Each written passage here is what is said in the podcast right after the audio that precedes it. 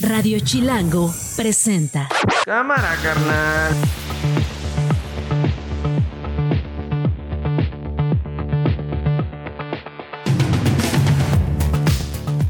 ¿Cómo están? Es lunes 30 de octubre, es la una de la tarde.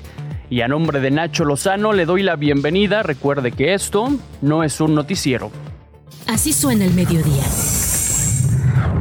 Tenemos pues el lamentable fallecimiento de 45 personas y 47 personas no localizadas. Este es el reporte preliminar que tenemos hasta el momento. Nos fue bien, por lo que sea, por las razones que sea, o no nos fue tan mal.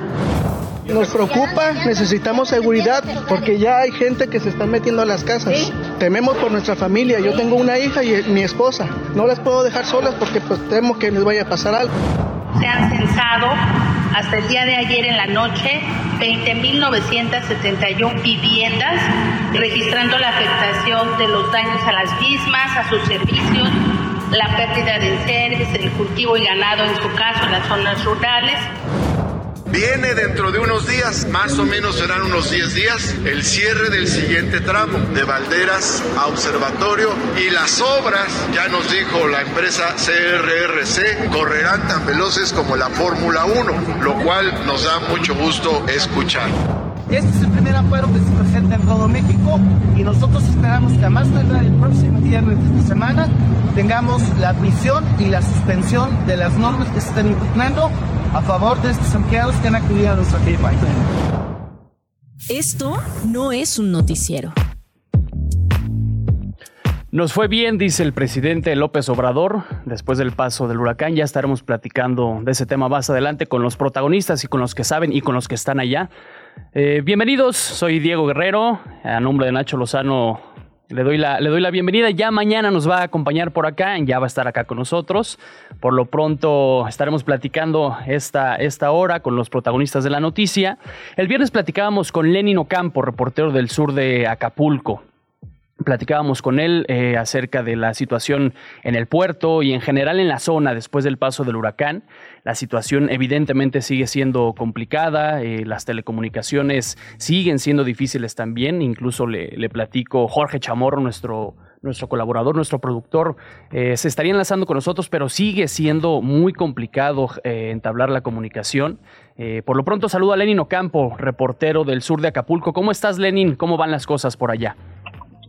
¿Qué tal, Diego? Buenas tardes al auditorio. Pues fíjate que acá, pues cada día es un poco más caótico, ¿no? Porque empieza a haber más señales de teléfono en algunas partes y como tal, pues nos vamos enterando de más cosas, ¿no? Sobre todo tragedias, eh, destrucciones, zonas donde no habíamos ido porque pues, eh, perdimos la brújula al no al no saber eh, cómo empezar, ¿no? Porque era es todo Acapulco, ¿no? No, no, no nada más es un pedazo, sino todo Acapulco.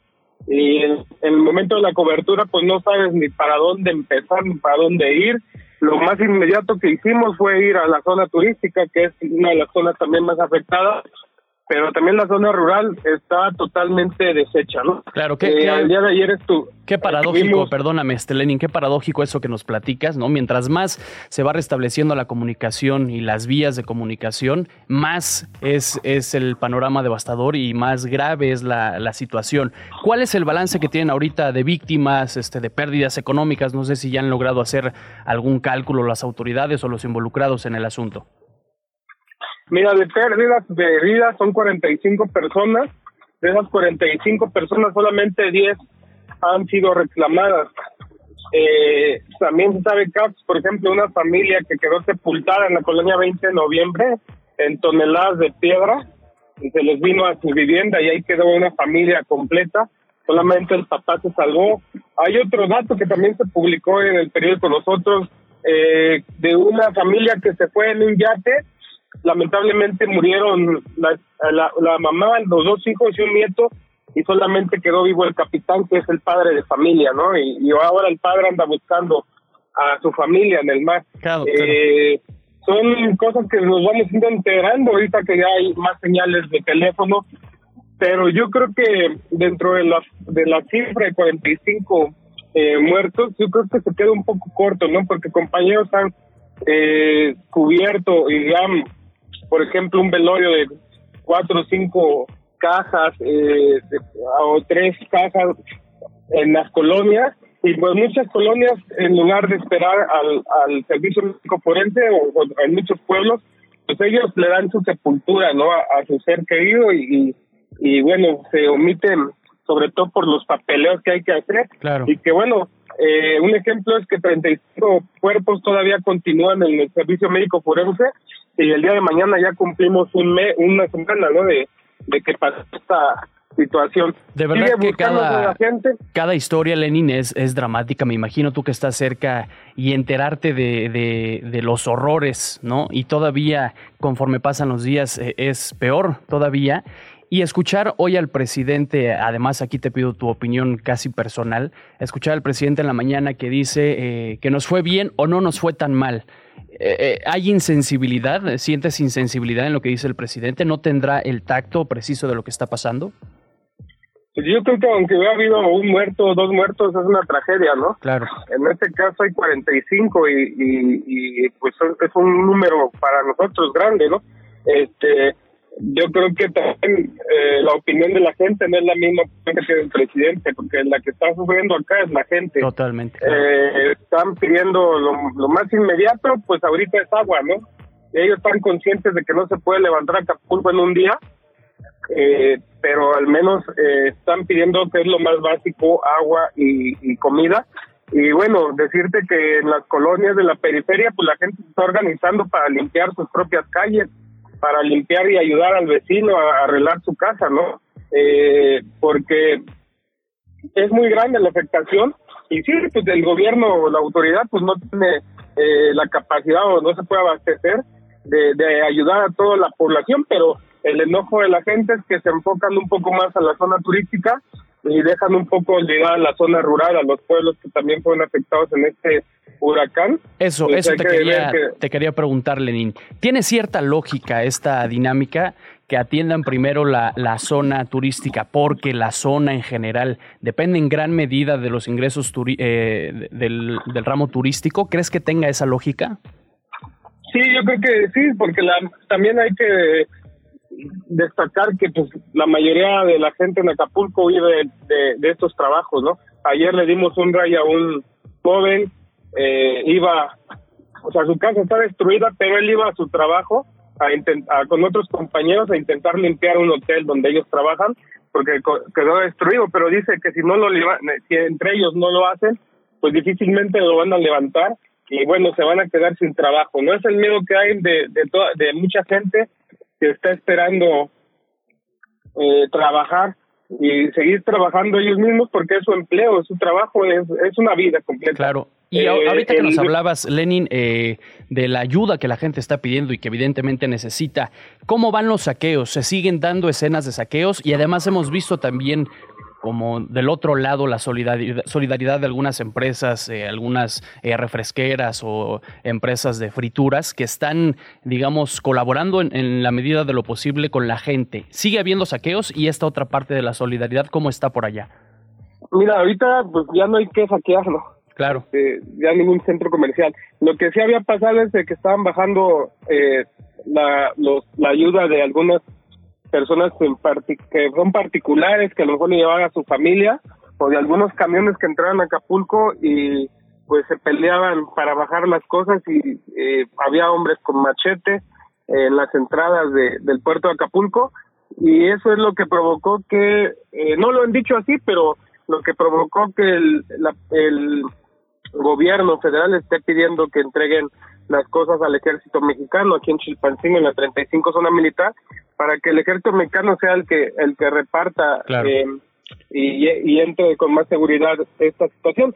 Lo que sea eh, un poco que politizado no porque hay gente que no quiere entregarla al ejército con el argumento de que pues el gobierno federal se va a colgar de esta situación y le van a poner ahí este pues las cajas del gobierno cuando la, la ayuda viene de la población. es un problema que está con esa situación, pero hasta hoy ya se ya se restableció un poco más el, el los caminos, eh, se abrieron ya los caminos, por ejemplo, de Metlapil ya puedes eh, cruzar hacia la escénica, al macrotúnel, hoy están trabajando en, en los de pie de la cuesta pero poco a poco lo que lo que han señalado es que van arreglando los caminos también para empezar a, a trabajar, ¿no? Y a, y a, entrar a otras partes de la colonia. Claro, por último, Eh, este, Lenin, por último, estás, estás en Chilpancingo. ¿Cómo está la situación ahí? Hemos también tenido conocimiento de que comienza a haber o se reporta escasez de combustibles o de algunos insumos. ¿Está difícil la situación en Chilpancingo también?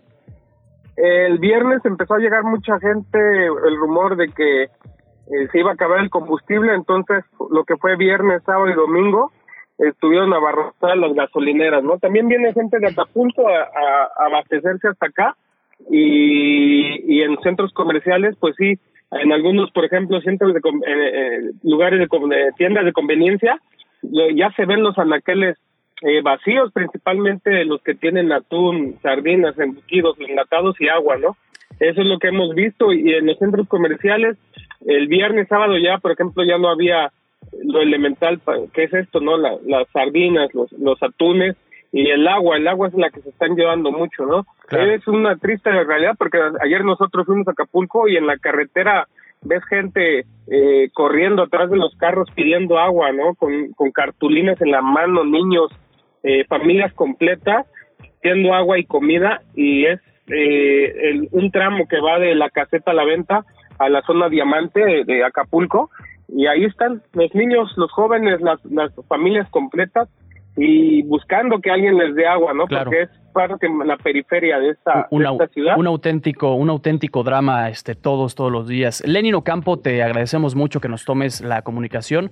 Si nos lo permite, seguiremos hablando contigo, pues para darle seguimiento y, y seguir la crónica de estos, de estos días difíciles. ¿Cómo no? Claro que sí, un saludo al auditorio y pues bueno, buenas tardes, pues sí, desde el estado de Guerrero. Gracias, Lenin Ocampo, reportero del sur de Acapulco. Esto no es un noticiero.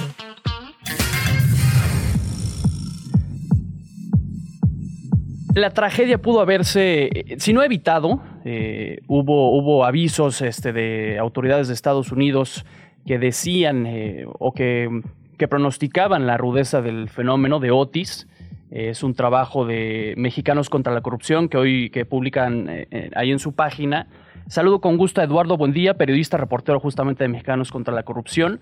¿Qué pasó, Eduardo? ¿Qué falló? Eh, digo, el, tamaño del, huracán fue grande, difícilmente las imágenes iban a ser otras, pero pudo haberse hecho un trabajo mucho mejor en la comunicación y en la acción. ¿Cómo estás, Eduardo? Buenas tardes. Hola Diego, muy buena tarde. Con mucho gusto de saludarte. Gracias por este espacio. Gracias. Y pues sí, como comentas, eh, fueron horas eh, que eh, pues pudieron haber sido utilizadas para comunicar de mejor manera lo que lo, lo que iba a ocurrir.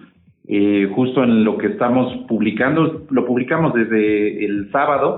Este, es que pues expertos en Estados Unidos alertaron desde las 2 de la tarde del martes este, de la urgencia de evacuar Acapulco.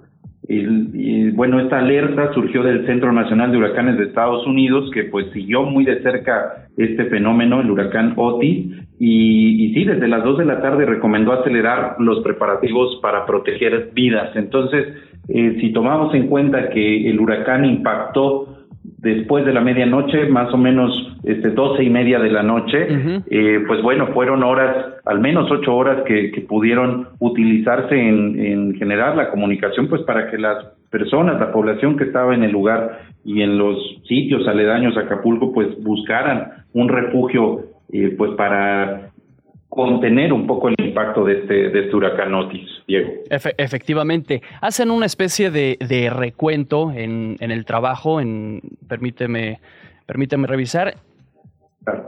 Este, este trabajo que hacen, eh, recuento documental, revisión documental, ¿no? Así, le- así le podemos llamar con precisión. Y, y el gobierno parece que siempre fue un paso, un paso atrás, un paso después. La, ¿De plano la emergencia los rebasó? ¿O el fenómeno fue este, definitivamente incontrolable y no pudo haber, no pudo haber sido de otra forma? Claro, bueno, es, es un fenómeno que, sorprendió a, a los propios especialistas, la manera en que eh, fue alcanzando esta fuerza, cómo fue progresando el huracán hasta alcanzar la categoría 5 en cuestión de horas.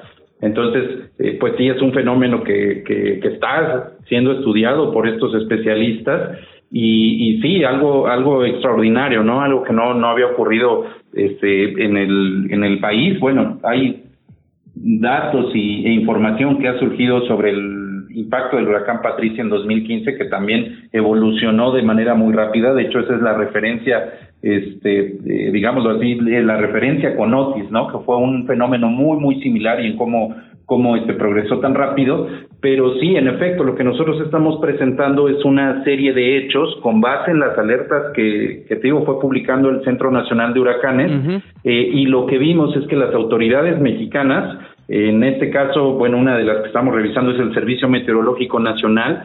Ya informaba en comunicados de días anteriores que estaba en coordinación con este Centro Nacional de Huracanes. Claro. Pero mientras el Centro Nacional de Huracanes estaba lanzando estas alertas desde las 2 de la tarde, que podía ocurrir algo, eh, pues vamos, una catástrofe en Acapulco y, y, que ya estaba recomendando acelerar esos preparativos para, para proteger a la población, pues vimos un desfase, ¿no? El servicio meteorológico, aún cuando estuvo en comunicación con estos especialistas, veíamos que la información estaba llegando tarde. Por ejemplo, a las tres y media de la tarde, el Servicio Meteorológico Nacional apenas estaba informando que Otis se acercaba con fuerza y que se había intensificado a categoría 3 y que podría escalar a 4. Esto a las tres y media de la tarde. A las 5 de la tarde, el mismo este, Centro Nacional de Huracanes ya estaba advirtiendo que la fuerza del huracán se iba a convertir en categoría 5. Y fíjate, a las 5.11 de la tarde, o sea, 10 minutos después de que este Centro Nacional de Huracanes de Estados Unidos lanza la alerta, este, pues apenas la, el servicio meteorológico estaba replicando esa información de que se iba a convertir en, de que ya era 3 y que podría escalar a 4. Sí, sin duda, tal vez cuando perdón, sin duda parece que hubo indecisión o tal vez, eh, no sé cómo decirlo, falta de, pericia eh, de, lo que se venía, ¿no?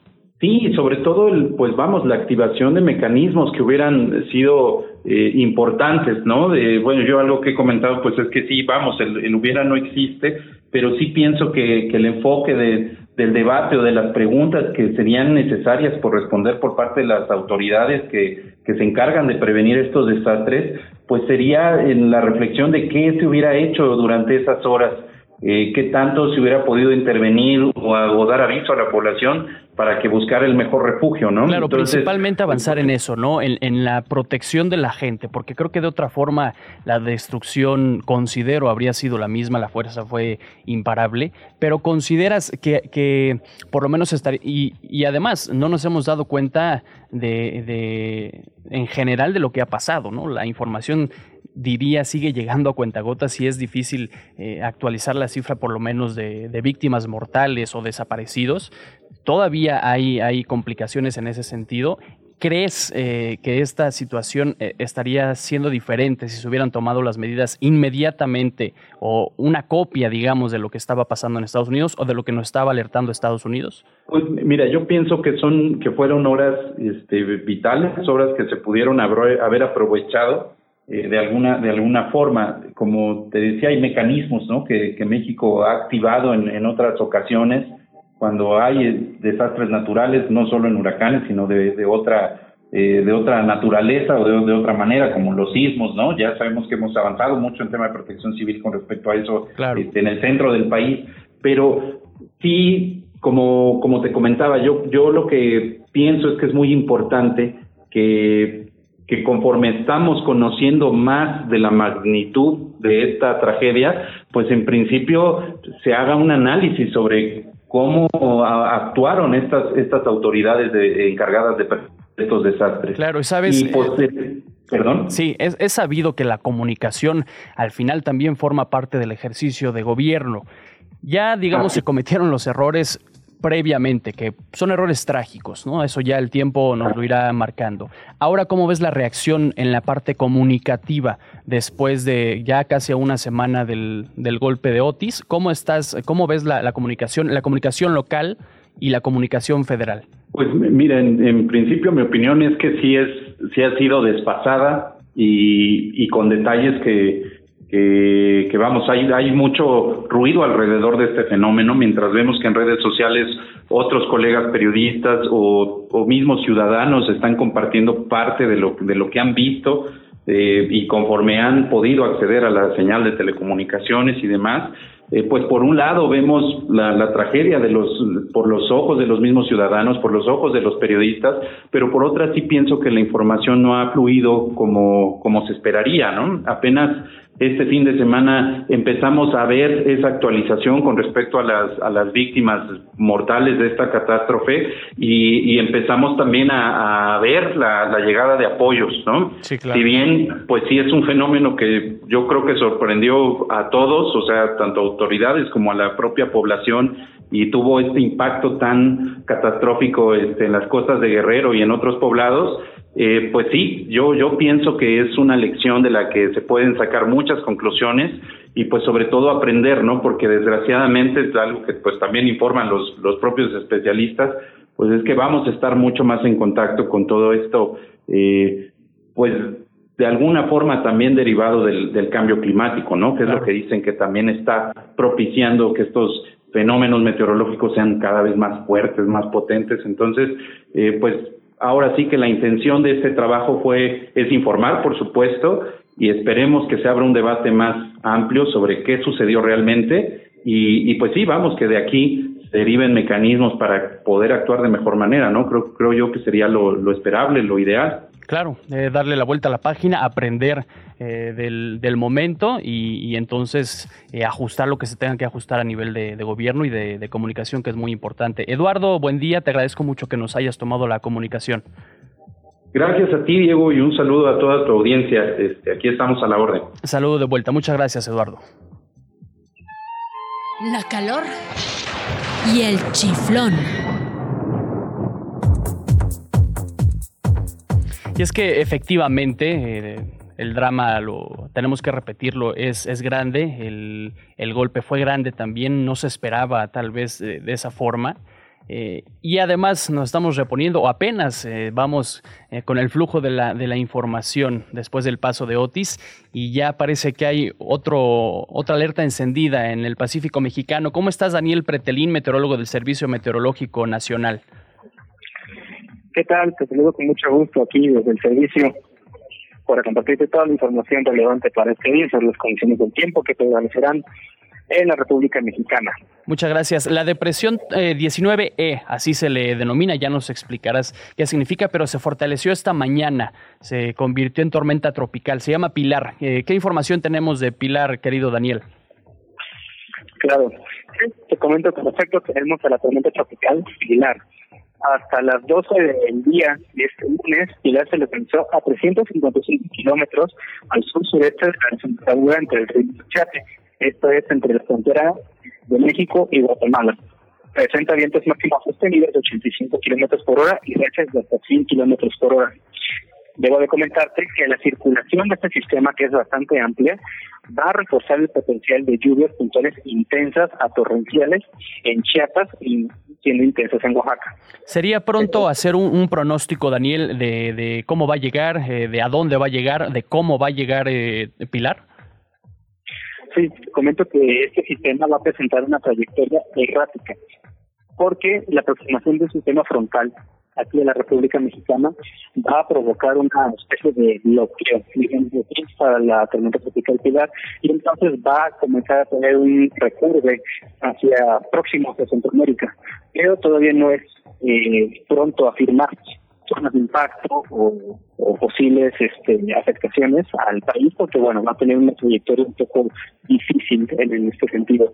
Pero bueno, su circulación va a seguir aportando humedad suficiente que va a interactuar con el sistema frontal que viene, y esto sí nos va a provocar un control de lluvias importante, sobre todo en el sureste del país.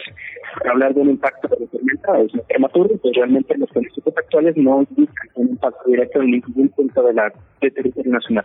Correcto, Daniel. Pues estaremos muy pendientes, seguiremos en contacto con ustedes para estar al, al tanto y darle seguimiento a Pilar y a los demás este, sistemas que se estén presentando. Por supuesto que sí, con todo gusto, le brindamos toda la información oportuna. Gracias, Daniel Pretelín, meteorólogo del Servicio Meteorológico Nacional. Estás escuchando Esto no es un noticiero con Nacho Lozano. Regresamos. Las noticias de una. Estamos de vuelta y a esta hora Glo Hernández en FA en cortito nos tiene las noticias. ¿Cómo estás, Glo? Muy bien, muy buenas tardes, Diego y amigos de Radio Chilango. El presidente López Obrador comparó el impacto de otros huracanes en el pasado con el huracán Otis y dijo que el balance no es tan malo, pues en huracanes como Katrina murieron 2.000 personas. Incluso en otro que golpeó Acapulco se reportaron 200 muertes. Así lo dijo nos fue bien, por lo que sea, por las razones que sea, o no nos fue tan mal. La gobernadora de Guerrero, Evelyn Salgado, informó que 30 brigadas de búsqueda están desplegadas en Acapulco y Coyuya de Benítez. Su trabajo ha dado como resultado el hallazgo de 152 personas, incluidos dos ciudadanos suecos. El piloto mexicano Sergio Checo Pérez tuvo que abandonar de forma tempranera el Gran Premio de México luego de que tuvo un fuerte contacto con Charles Leclerc de Ferrari, que lo dejó fuera de la pista del autódromo Hermanos Rodríguez. La FIFA inhabilitó a Luis Rubiales, expresidente de la Federación Española de Fútbol, de toda actividad relacionada con el fútbol durante tres años. Es acusado de haber besado a la fuerza a la jugadora Jenny Hermoso en la final del Mundial Femenil. Esto no es un noticiero.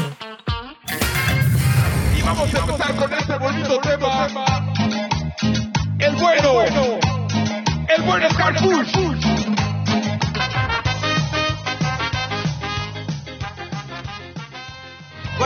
¿Qué estamos escuchando? Hace unos minutos nos enteramos que es la nueva rola de Omar García Harfuch. No es propaganda, que quede claro. No, empezó como empezó como cumbia, pero luego es como un ska. Es como un ska. Se llama El Guardián de la Ciudad luchando sin parar por la esperanza y bienestar. Si te preguntan, diles con orgullo que él es el bueno, te lo aseguro. Está, está pegajosa por lo menos, ¿no? Fíjate que surge después de una serie de declaraciones también por parte de un diputado del Partido Verde que lo compara con un superhéroe. Y a partir de ahí hasta muñequito salió ahí la foto comparándolo con Batman y poniendo su logotipo de policía en el propio uniforme de Batman. Por ahí nos dice la producción que es un error total. Más bien deberían de haberlo comparado con Harvey Dent, si es, se trata de compararlo con algún personaje de cómics, ¿no? Porque nos platicaba el buen Orlando que más bien Batman combatía a los policías corruptos de Ciudad Gótica, ¿es así? Pero bueno, eh, se está convirtiendo en un superhéroe para muchas personas y en un idolazo, ¿no? Eso es un fenómeno. Sí, y Diego, yo no sé qué opinas tú, pero yo he visto ya mucha propaganda en varias zonas de la ciudad y se supone que todavía no es momento de ver por lo menos carteles o propaganda electoral en las calles. Mucho se dice que no son ellos quienes lo ponen, que no es el propio partido y demás, pero es evidente ya la, propagación de imágenes de Hartford. Y fíjate, por los tiempos que, que estamos viviendo, como que ya nos acostumbramos justamente a tener propaganda a la mano y en todo, en todo momento, ¿no? Parece que las autoridades también, las autoridades electorales incluso se acostumbraron como a darle la vuelta, no me voy a meter tanto en el asunto. Habrá quien diga, está bien que todo el tiempo estemos hablando de política, que todo el tiempo estemos hablando de la gente que busca o aspira a gobernarnos, pero por lo menos las reglas no están todavía para eso, ¿no? Digo, ya habrá tiempo de discutir, lo haremos aquí en su momento, eh, pero bueno, ahí por lo, pronto tenemos la rola de Harfuch. Y ya sigue saliendo la creatividad mexicana y la picardía con todo esto que van a hacer las elecciones. Incluso eh, habían ya hecho, o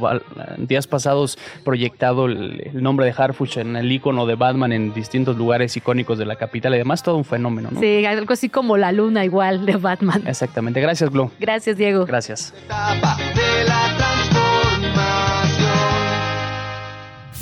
Radio Chilango. Seguimos con temas capitalinos. Hay una muy buena noticia en materia de movilidad para los habitantes de Chilangolandia. Jorge Almazán, ¿cómo estás? Reportero de Más Chilango. Buenas, buenas tardes. ¿Qué tal, Diego? ¿Cómo estás? Bueno, reabrieron, reabrieron ya 11, 11 estaciones, si no me equivoco, en la línea 1, la, la más antigua del, del metro. Así es, Diego, como bien dices, el, ayer, de hecho, un poquito antes de mediodía, fue cuando pues se reabrió esta línea y eh, de hecho son 11 kilómetros los que los que abrieron. Eh, son 11 estaciones de Pantitlán a Isabel la Católica. Te comento que, eh, por ejemplo, el, va a funcionar de esta manera por lo menos hasta que se haga el otro el otro tramo, que va a ser de Valderas Observatorio. de Pantitlán a eh, Isabel la Católica eh, va a ser el, un eh, va a ser el viaje normal. Ajá. Pero para ir de hacia el oriente de la ciudad, eh, los eh, usuarios tendrían- tendrán que utilizar el, eh, el metro de, de, de Pino Suárez, eh, para que, porque eh, solamente va a haber una, digamos, eh, de Isabel la Católica, es la llegada y las salidas van a ser en Pino Suárez. Ahora, para esto, la ciudad eh, va a cortar todavía con eh, el sistema de RTP, De RTP, eh, lo que es el, el Metrobús y eh, el trolebús, que han estado utilizando durante estos 15 meses que estuvo cerrado la primera parte de la Este línea servicio, digamos, adicional, este Jorge, ¿va, ¿va a estar ya siempre o todavía no dan un estimado de en este momento se va a acabar el, el RTP? No, este servicio va a continuar, eh, todavía no, no dan un aproximado de hasta cuándo, pero es eh, el, jefe de gobierno comentó ayer que dentro de 10 días aproximadamente podría ya cerrar el segundo tramo. Ahora, todos estos transportes se pasarían a el lado que va de Valderas hasta Observatorio, pero hasta que la eh, hasta que la Ciudad de México, el jefe de gobierno lo diga, eh, se cerrará este tramo, mientras va a seguir esta situación, porque además el usuario tiene que volver a acostumbrarse a eh, utilizar el metro y saber que va a llegar eh, de- del oriente hacia el centro, va a poder llegar a Isabel la Católica, pero las salidas van a ser de Pino Suárez hacia Pantitlán, entonces va a haber un RTP que va a llevar de Valderas a Pino Suárez y el otro va a ser de Isabel la Católica a Valderas, Ah, eh, claro. en, en los contrastes. Claro, claro, sí. ¿Tuviste oportunidad de estos días eh, de, de ir ya a, la- a las nuevas estaciones de la línea 1? Sí, de hecho, eh, estuvimos por ahí ayer cuando fue la inauguración y te puedo decir que, bueno, pues después, poquito antes de mediodía, cuando terminó la ceremonia de inauguración y demás, eh, pues la gente ya estaba fuera de, la- de las estaciones, lo que era por lo menos en Zaragoza, donde fue eh, esta ceremonia, ya había eh, pues eh, personas usuarias que ya que sabían que ya se iba a inaugurar y pues solamente estaban esperando a que terminara, terminara el acto protocolario para poder utilizarla. Y a partir de ayer pues empezó ya todo este movimiento que eh, comentaba 15 meses sin hacerlo en, en esta línea que además tiene 52 años y que bueno precisamente por eso se cerró porque ya eh, eh, el director del metro precisamente decía que ya había eh, pues cosas que tenía el metro por, sobre todo en las vías que ya eran refacciones que ya en el mundo ya na- ya no se hacen en el mundo Sí, claro. entonces había que cambiar todo y, y lo único que de hecho prevalece de hace 52 años en este tramo por lo menos es el túnel que, que está en buenas condiciones la estructura sin mayor problema Ok, fueron, Pero fueron lo demás- 29 trenes, ¿cierto, Jorge? eh, sí, eh, van a ser 29 trenes eh, a- de aquí hasta fin del, del próximo año. Ok. Ahorita van empezaron seis y paulatinamente se van a ir sumando. Oye, pues para decirlo en chilango, este, qué parote, mano, que regrese las 11 estaciones de la línea 1. La gente estaba, yo creo que, urgida de que, de que regresaran, ¿no? Sí, porque era era muy complicado llegar a Pantitlán desde la línea A o agarrarlo en la- eh, lo que es la línea 9, la café, y transbordar, eh, eh, ir, eh, por ejemplo, por la café, eh, llegar a Tacubaya, si es que ya está por Chapultepec. Bueno, pero el problema es que la gente se empezaba a juntar mucho en esa línea y además, pues, sobre digo, cuando eh, había RTP o bueno, con RTP o, eh, y demás, pues no había tanto problema. La, eh, la bronca era el regreso porque lo- las horas pico de siempre. En la mañana a las de 6, por lo, de, por lo menos de 6 a 8 de la mañana y en la tarde de- a partir de las 5 hasta las 10 de la noche mínimo era cuando había más gente. Entonces ahorita con esto, como bien dices, va a ser un paro para toda la gente que vive al oriente de la ciudad. Claro, y este paro, digo, va a durar, o sea, este, esta buena noticia va a durar poco entonces, porque en unos 10 días otra, otra, otro cierre. Ahorita está completita, digamos, ya la línea 1, ¿no? Ahorita está completa. Bueno, la, la única estación que no está dando servicio es Salto del Agua. Te, te, te comento por qué. Salto del Agua tiene, eh, es donde se, hay cambios de vía. Hay tres, tres vías. La gente que, que utiliza el metro se debe de acordar que en el túnel entre Salto del Agua y Banderas hay tres vías que una se utiliza precisamente para hacer cambios cuando había algún problema con un, con un tren. Entonces, esa estación se va a mantener cerrada pero es la que va, va, digamos que es la que ahora que cierren el otro tramo va a servir de unión para que vayan y regresen los trenes y pueda haber circulación. Sin embargo, bueno, pues va, eh, como funcionan esos 15 meses, para de Salto de la de Salto de la perdón de Isabel la Católica hasta Observatorio pues va a haber ese transporte alterno. Ok. Y además se estrenó ayer, sí fue ayer, sí estaba viendo la, la nota. Se estrenó con un ahí como un conato de incendio, un mini incendio ahí en las vías, ¿no?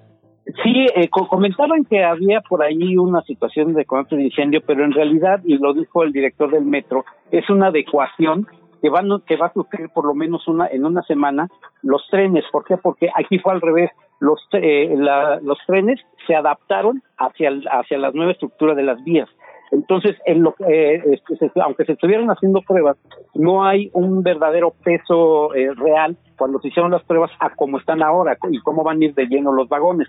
Entonces, esa fricción es la normal para que se vayan acomodando no solamente trenes y los rieles, sino también el balasto. El balasto es muy importante porque además de que eh, ayuda a que no haya cortocircuitos y que la gente obviamente no se electrocute, que es la, digamos que la, la, como se llama en electricidad, es la que hace tierra, lo que lo que va lo que está pasando es que el balastro se va se va acomodando y va a llegar, eh, por también de comentar de alguna forma para alguna ilustración como si fuera concreto, se va a acomodar y entonces va, se va a olvidar o se va a quitar todo ese tipo de situaciones. Excelente, pues George, te agradezco mucho, entonces nada a ver, para hacer un resumen, ahorita tenemos completa ya la línea 1 del metro, 52 años de edad, de Pantitlán a Isabel la Católica ya están funcionando esas 11 estaciones, pero si la gente quiere venir a, o quiere ir al, al oriente, hacia Pantitlán, tiene que entrar en Pino Suárez, ¿cierto?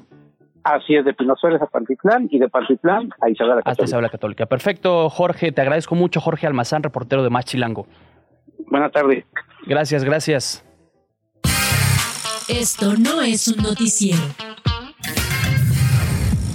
apenas me estoy dando cuenta que sonó extraño lo que dije de tiene que entrar en Pino Suárez se puede sobreinterpretar ese asunto. Pero pasemos a otros temas, eh, temas que son siempre controvertidos, eh, pero que se tienen que tocar, son necesarios porque tenemos que hablar de, estos temas siempre.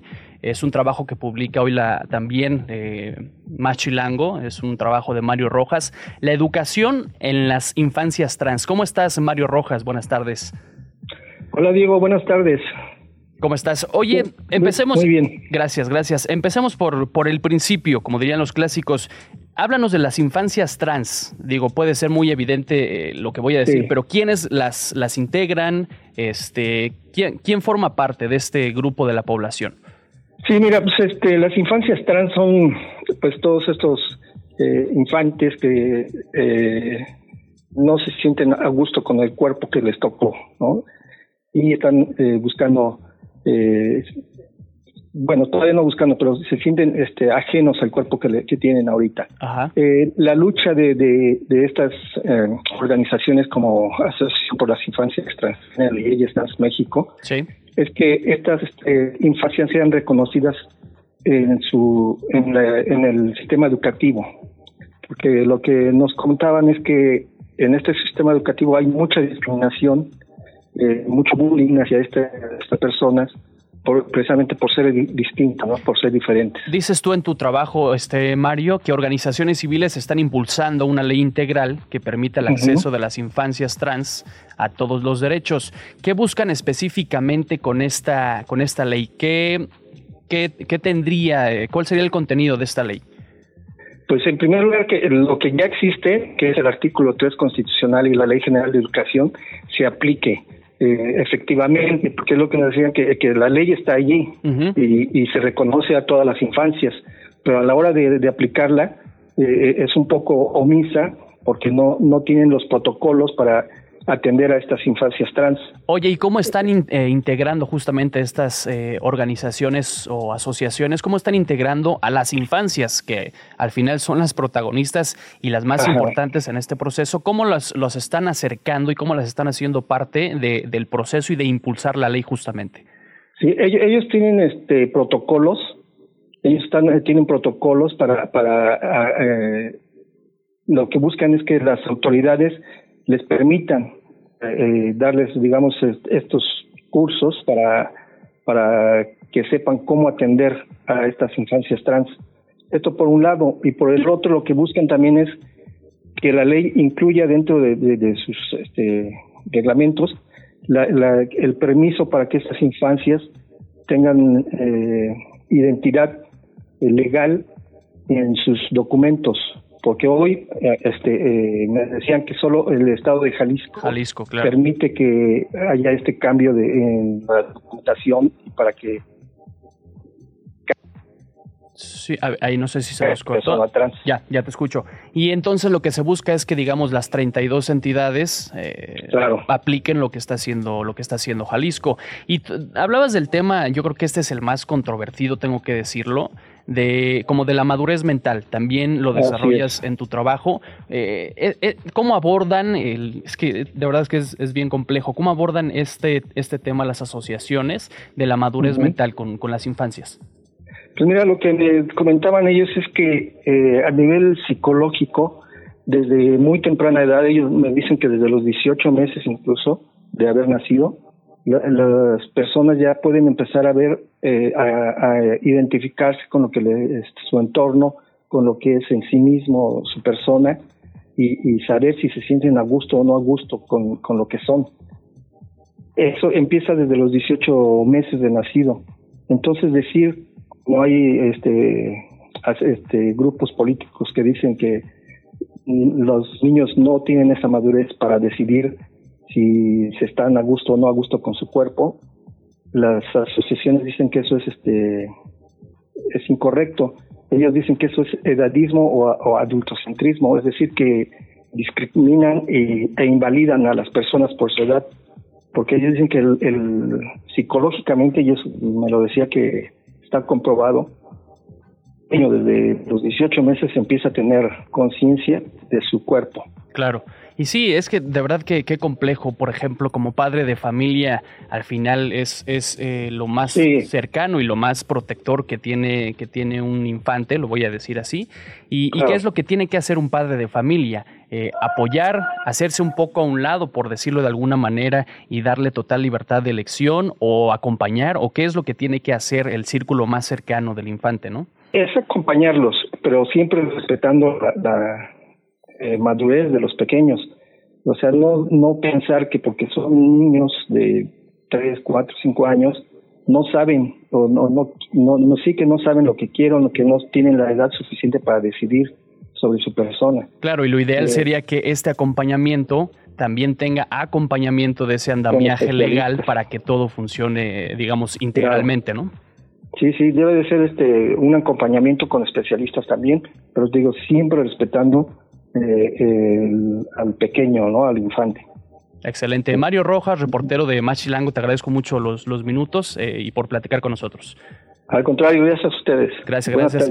El trabajo está disponible en la edición impresa de hoy de Machilango. Búsquelo en, en, los puestos de periódico o en la capital, seguramente estará distribuyéndose. Muchas gracias, Mario. Buen, buenas tardes. Esto no es un noticiero. Está con nosotros acá en la cabina Tavo Rodríguez. ¿Cómo estás, Tavo de Grand Slam? Vecino, vecino de este, de, este programa. y de horarios. y de horarios casi. Exactamente, y de horarios de estas eh, frecuencias. Hubo fin de semana de Fórmula 1. Sí, muy, muy movido, literal. Literalmente. Literal. Y la gente que perdió el dinero. Ahorita platicamos eso de, pues ver a siete segundos al checo, pues fue tristísimo. Y además es un dineral, ¿no? Todo, fue, todo es caro, ¿no? Sí, a final de cuentas estamos hablando de que unos boletos de estos tres días, porque acuérdate que están las prácticas, porque está la calificación y la carrera como tal el domingo, pues bueno, estaban desde los 20 mil pesos hasta los 180 mil pesos. Desde 20 mil pesos. Sí. Por estar los tres días. Exactamente. Y a ver, entonces, empecemos por ahí. El viernes son prácticas, yo no le entiendo mucho al tema y no me encanta el automovilismo. El viernes son prácticas, el sábado es como la clasificación y el domingo es el gran premio o la carrera. Así es, así es. Recordemos que este deporte pues no te permite entrenar de manera este, común, así como el fútbol que tienes tus canchas de entrenamiento. Entonces lo que hacen es pues reconocer la pista como tal en estas este, pruebas abiertas, van eh, organizándose para buscar una mejor ubicación. Obviamente están eh, las calificatorias, que son los sábados generalmente. Se hacen dos series en donde ahí están eh, ubicando cómo va a ser la parrilla de salida del domingo, o sea, del Gran Premio. Y ya de ahí, pues corrimos con pues con buena suerte, porque Checo se había ubicado en una quinta posición en este caso del Gran Premio de México 2023. Y tristemente, pues en la salida, siete segundos después, eh, tiene un percance con Leclerc, se aborazó se aborazó y tristemente hasta él mismo lo admite, él quería la pole fuera lo que fuera y, y, estaba apostando porque Leclerc diera un pequeño frenón para que él pudiera tomar la ventaja, no se dio, termina impactando con el coche de Ferrari y de ahí pues quedó fuera. ¿Los dos quedaron fuera? No, Leclerc justo quedó en tercera posición. Eh, su auto fue menos dañado, entonces tuvo la mejor suerte.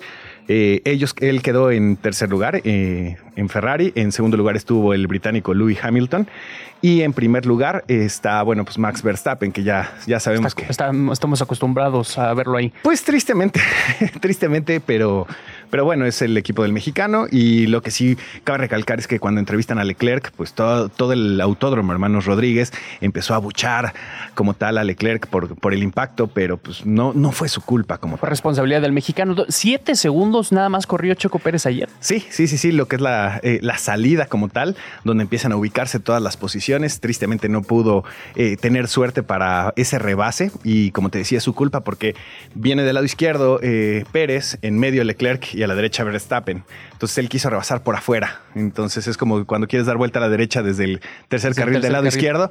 Bueno, pues tristemente. Si tuvieran claxon se lo habrían este, hecho saber. Sí, sí, sí. Y yo creo que, bueno, este, hasta el seguro no hubiera cubierto como tal por su responsabilidad y es un dineral por siete segundos. Entonces, eh, la vez pasada, que fue el Gran Premio de México, Checo le fue mucho mejor, ¿cierto? Sí, estuvo en tercera posición. Ahorita ya la ubicó como tal, como te mencionaba Leclerc, el monaguesco que corre por Ferrari, y pues se repitió la parrilla prácticamente de las últimas este, dos temporadas. La próxima semana hay Gran Premio también, ¿algún Sí, en Interlagos, el Gran Premio de Sao Paulo, quedan tres fechas como tal, y se pone interesante porque ahorita Checo está buscando el subcampeonato y está ya nada más a 10 puntos de ventaja. Como queda fuera y Lewis Hamilton queda en segundo lugar, por el puntaje ya está a 10 puntos del mexicano para quitarle, eh, pues como tal, el segundo lugar. ¿Cómo funciona eso? A ver, empieza una temporada, ¿es una temporada? ¿Cuántos fines de semana son o cuántos? Son 23 carreras, alrededor de 40 semanas. Entonces ya ves que luego hay veces que pasan dos semanas y, no hay nada de Fórmula 1. Son 23 carreras como tal y se van sumando. Hay dos competencias, por así decirlo, la competencia individual o la de pilotos, en donde Max Verstappen ahorita por el total de, puntos pues ya está resolviendo, eh, bueno, ya resolvió desde el Gran Premio de Japón, si no me equivoco, el campeonato. Entonces ahí es donde se suman y también está eh, la competencia como tal de las escuderías, en donde pues se, se suman los puntos de los equipos, en donde Red Bull ahorita ya, ya dominó. Y Checo todavía tiene futuro, buen futuro en Red Bull, ¿cierto? Eh, está muy indeciso como tal, porque hay entre Chris Helmut, que es como el jefe, jefe, el jefe jefazo como tal de Red Bull, pues no le está dando mucha opción y lo critica mucho, pero al mismo tiempo luego le, le da el, abrazo y el apapacho y después le vuelve a tirar. Entonces no saben como tal qué es lo que va a pasar. En 2024 es cuando termina el contrato. Incluso se habla de varios movimientos que se van a hacer ahí en la Fórmula 1. Pero hasta ahorita, la próxima temporada todavía correrá Checo Pérez de manera segura con Red Bull. Recordemos que también él representa un tema comercial en donde tiene el apoyo de telefónicas celulares en, en México que les dejan muchos millones de dólares a Red Bull para pagarle a Verstappen y a todo el equipo. Claro, pues ahí está Checo y su desafortunado fin de semana. Ya veremos qué pasa en las próximas fechas. ¿Cómo van los mexicanos en los Juegos Panamericanos? Pues fíjate que no van nada mal. Eh, están en segundo lugar ahorita, ubicados eh, solo por abajo de los Estados Unidos, quien está dominando con un total de 164 preseas. 69 de ellas son de oro. Y México ya tiene 35 con un total de 88. Lo más interesante que pasó el fin de semana, y es que sabemos que eh, México es un país bastante futbolero, pues México ahora sí que de rebote como tal, perdiendo, perdió el primer partido, empata el segundo y ahorita el tercero lo gana 1-0 y gracias a un resultado con Chile, clasifica a las semifinales, va a jugar contra Brasil. Tristemente eh, se dio un conato de bronca, bueno, un pleito. Es la sub-23 la que juega, ¿ah? Sí, es la sub-23 y bueno, pues tuvieron ahí un percance entre los jugadores y todo el equipo técnico, tanto de México como de Uruguay, que incluso se fueron a los golpes saliendo del partido. Estaban muy molestos los uruguayos, pero creo que también los mexicanos empezaron a provocar un poquito extra. Entonces, eso fue un gran problema que hubo como tal este fin de semana. Hace unos días que estuve viendo el medallero, estaba compitiendo México con Canadá la segunda posición. Eh, sí, y con Brasil. De hecho, eh, como tal, el medallero ahorita se mantiene, como te decía, Estados Unidos en el primer lugar, México en segundo. Brasil está solo por abajo de una medalla dorada. Tienen 34 con un 110 de total. ¿Qué pasa si Brasil gana otra medalla de oro en cualquier competencia? Se va a trepar al segundo lugar. Y en cuarto lugar está Canadá con 33 preseas doradas, 30 de plata y 36 ¿Cuándo terminan los Panamericanos? Eh, les quedan alrededor de 7 días, si no me equivoco en donde están eh, todavía las competencias. Ya sabemos que eh, el último bloque como tal es donde viene la, las de atletismo, en donde, bueno, pues Estados Unidos, Jamaica es donde empiezan a, a destacar. Muy bien, Tavo, pues muchas gracias. No tiene nada que agradecer, gracias a ustedes. Gracias, gracias. Los esperamos a las 5 de la tarde en Grand Slam. Exactamente. Las noticias de una. Y ya casi nos vamos, Glo, infórmanos por último, ¿qué tenemos? Tras el paso del huracán Otis en Guerrero se reportan por lo menos 273.844 viviendas afectadas, además de 600 hoteles y condominios y 120 hospitales y clínicas en Acapulco, donde se reportaron daños. También en esta ciudad se eh, entró en marcha el denominado Plan Billete, se habilitaron dos módulos para que los usuarios puedan retirar dinero en efectivo sin cobro de comisión. Los módulos fueron habilitados en dos sucursales de Un grupo de 761 empleados y jubilados promovió el primer amparo colectivo en contra de la desaparición de fideicomisos del Poder Judicial que impulsó Morena y aliados. Esperan que el próximo viernes ya tengan la suspensión correspondiente por parte de la autoridad judicial. El presidente López Obrador criticó al ministro de la Suprema Corte de Justicia, Alberto Pérez Dayán, por haber asistido al Gran Premio de México en el Autódromo Hermanos Rodríguez. Sin embargo, no dijo nada sobre la asistencia del gobernador morenista de Michoacán, Alfredo Ramírez Bedoya, que también ahí estaba. No es mala fe, hombre, simplemente no, no estaba enterado el presidente que también el gobernador fue. Exactamente. Eh, eh, nada más se le fue el detalle. Medio mundo ahí estaba, yo creo. Eh, exactamente, y además ellos tienen cómo pagarlo. ya nos platicó que está bastante caro. Bastante. De los países más caros en donde el premio de México, uno de ellos es México. Ok, justo por lo que representa, nos encanta, ¿verdad? Nos encanta el, deporte. Ya nos vamos, unas 54 de la, de la tarde. Pues muchas gracias por acompañarme estos dos días y porque siga acá con nosotros. Mañana ya está Nacho Lozano de regreso. Gracias a la producción, gracias a todos. Nos, nos escuchamos mañana. Recuerde que esto no es un noticiero. Nos vemos. Esto no fue un noticiero con Nacho Lozano.